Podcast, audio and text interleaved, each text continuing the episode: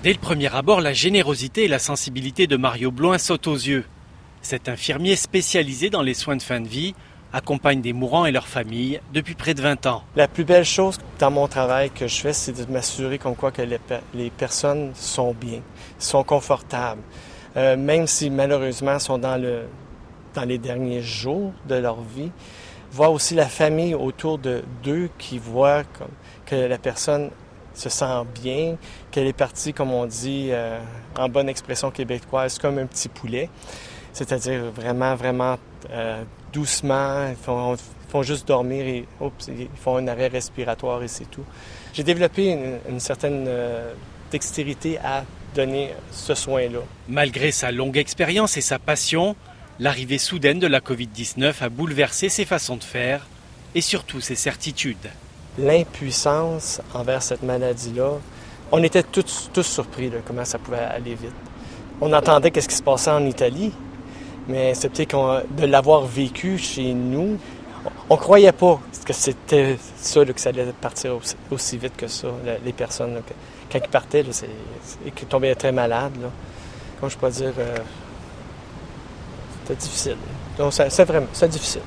Le virus a également transformé la nature de son lien avec les personnes en fin de vie. La chose qui a vraiment changé, c'est surtout mon approche qui est, maintenant différente parce qu'on doit être masqué. On doit avoir porté une visière, on doit avoir de l'équipement, comme on dit, de protection. Ça doit être horrible de ne pas voir un sourire rassurant. Fait que j'essaie de me mettre à leur place. Donc, l'intonation de la voix pour euh, aussi pour les calmer, les rassurer est vraiment importante à ce moment-là. La voix est devenue un précieux allié, mais c'est un choix par défaut. Excuse-moi l'expression, je suis un toucheux. Et dans la profession, il est loin d'être le seul. La majorité des personnes qui travaillent en CHSLD, c'est des personnes qui aiment toucher. Des fois, juste arriver, mettre la main sur l'épaule d'un résident qui est, qui est anxieux, qui ne sait pas qu'est-ce qui se passe, pour montrer qu'on est là, avoir un contact humain. L'approche humaine, c'est ça qui est plus difficile, de la... on peut plus faire. Autre obstacle à franchir, les risques de contagion qui éloignent les familles de leurs proches. Beaucoup de personnes se sentent coupables de ne pas pouvoir venir euh, voir leurs proches parce que soit qu'ils ont une condition cardiaque, pulmonaire et tout ça, ou des fois il y en a qui sont immunosupprimés, donc ils ont peur d'être contaminés.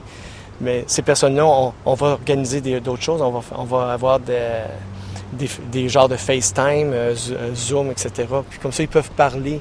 Juste le fait que la, la, personne entende la voix d'une personne qui connaît, même s'ils sont en une démence très avancée, la mémoire affective est toujours là, fait qu'ils entendent cette voix-là qui est rassurante. C'est très important. Une de ses grandes satisfactions est aussi d'avoir su rassurer ses collègues face à la peur qu'inspire cette nouvelle maladie. On sait que c'est toujours une menace qui est présente, mais on commence à être sous contrôle ici. On voit pas la lumière au bout du tunnel, on, est rendu à la lumière. Pour ça je suis fier de tout, euh, de tout avec qui je travaille. Et quand on demande à Mario Bloin quel enseignement il tire de cet épisode, avec un sourire, il répond Personne n'est éternel, une évidence, dit-il, que certains avaient oubliée.